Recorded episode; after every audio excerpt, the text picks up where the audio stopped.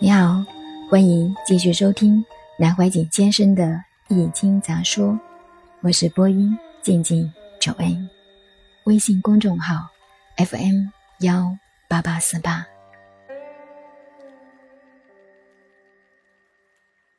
又一种卜卦的方法，中国的卜卦方法很多，如果不了解它的原理，而认为很神秘，一辈子也就不敢改变它的方法。因此，我就告诉一些爱玩这套的年轻人，用十二个数字随便报数的一种新方法。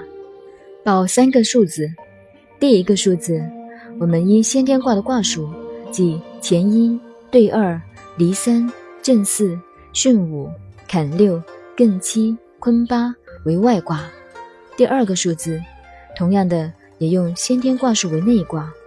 第三个数字是代表动摇。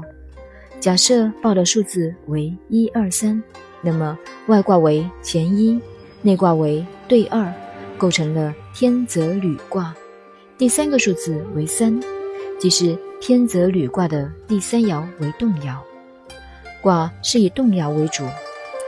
假使报的数字为一二六，就是天泽履卦的上爻动了。但是报的数字如果是七或八或九或十，该是哪一爻动呢？九代表六爻相动，十代表六爻安静，八代表两个爻动，七代表三个爻动，十一代表五个爻动，十二代表四个爻动。